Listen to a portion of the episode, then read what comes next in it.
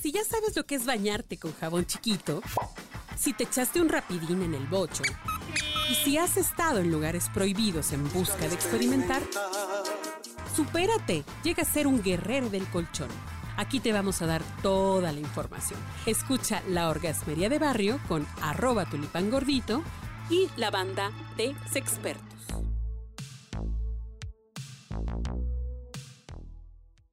Si tú pudieras sentir mis palabras en tu piel, mis palabras van más allá del deseo.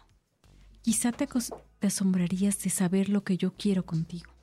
A través de la sencillez de una conversación sin palabras, tocar tu piel mientras mis manos van cubriendo tu cuerpo, van descubriéndolo y susurran palabras dibujadas sobre tu piel, compartiendo los secretos de mi corazón.